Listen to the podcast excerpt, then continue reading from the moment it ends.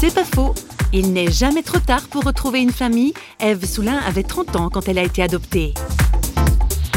Je sais ce que Dieu a fait pour ma famille et il a tout tourné en bien. Ma mère a rencontré un monsieur, euh, ils se sont mariés ensemble. Il faut savoir que c'était son cinquième mariage à ma maman, mais là, c'était le bon.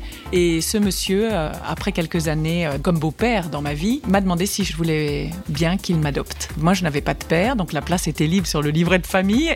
Donc, j'ai accepté, bien sûr, parce qu'on avait un lien très fort.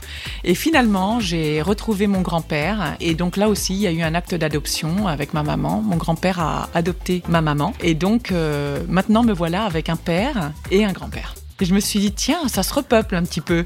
L'histoire est improbable. On perd des membres de sa famille. Et moi, j'en ai gagné. C'est pas faux, vous a été proposé par parole.ch.